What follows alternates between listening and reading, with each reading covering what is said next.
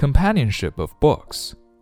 A man may usually be known by the books he reads as well as by the company he keeps, for there is a companionship of books as well as of man, and one should always live in the best company, whether it be of books or of man.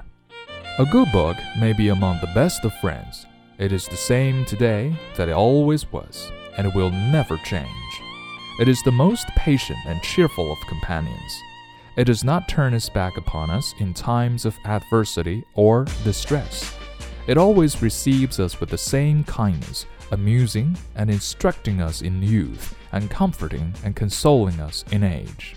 Men often discover their affinity to each other by the mutual love they have for a book, just as two persons sometimes discuss a friend by the admiration which both entertain for a third.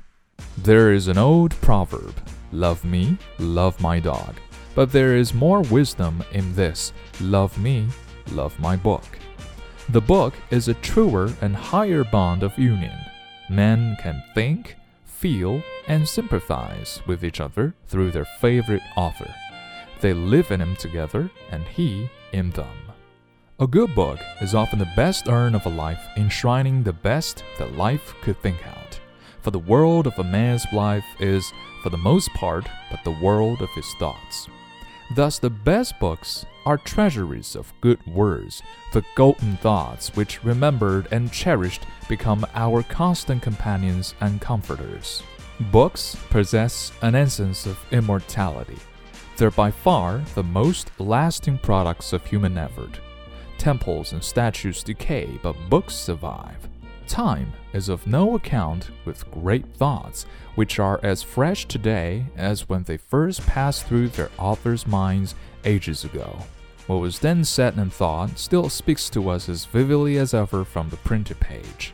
The only effect of time have been to sift out the bad products, for nothing in literature can long survive but what is really good. Books introduce us into the best society, they bring us into the presence of the greatest minds that have ever lived. We hear what they said and did.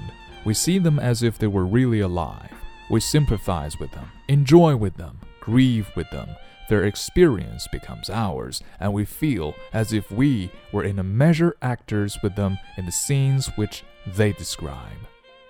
The great and good do not die, even in this world.